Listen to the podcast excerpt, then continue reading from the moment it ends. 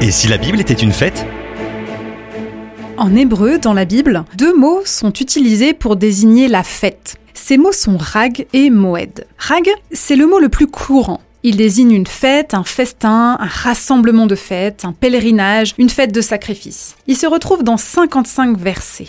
Le mot Moed est un mot qui indique un temps marqué par l'Éternel, comme un rendez-vous spécial, un temps mis à part. C'est un endroit convenu, un temps fixé, marqué, une réunion, une saison fixée, une fête solennelle, une assemblée, un signe fixé ou un signal. Il désigne aussi parfois la tente de l'assignation. On le retrouve dans 130 versets, dont les fameux versets de Lévitique 23 qui nous parlent des fameuses fêtes de l'Éternel, c'est Moadim.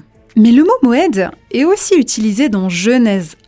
Dieu dit qu'il y ait des lumières dans l'étendue du ciel pour séparer le jour d'avec la nuit, que ce soit des signes pour marquer les époques, les Moadim, marquer les jours et les années. On voit que la lune et le soleil sont là pour marquer les temps, au même titre que les fêtes de l'Éternel qui sont là pour marquer des rendez-vous fixés par Dieu. Tout comme le jour et la nuit rythment notre vie, notre journée et nous aident à nous lever, travailler, mais aussi nous reposer, les fêtes de l'Éternel sont de magnifiques occasions pour nous arrêter dans nos vies et prendre du temps pour se souvenir de ce que Dieu a fait et l'honorer. Alors découvrir et célébrer ces fêtes, ces Moadim, c'est donc répondre à la convocation solennelle de Dieu. C'est entrer ou peut-être revenir dans ce qu'on pourrait appeler le Google Agenda divin pour nous rappeler au fil de l'année le plan de Dieu pour le monde. C'est vrai que nous avons tous besoin de moyens mémotechniques, de sortes d'aide-mémoire dans notre vie quotidienne. Combien de fois dans la Bible, Dieu nous interpelle en nous disant Souviens-toi. Et Dieu, dans toute sa pédagogie, nous a donné cette fête qui nous aide à nous souvenir année après année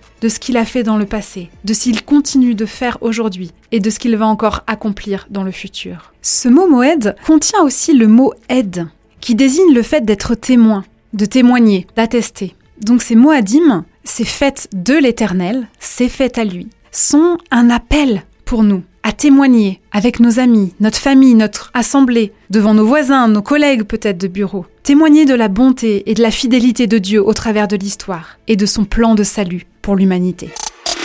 Découvrez en plus avec Doris Lévy Alvarez en visitant le site fête au pluriel en-famille.fr.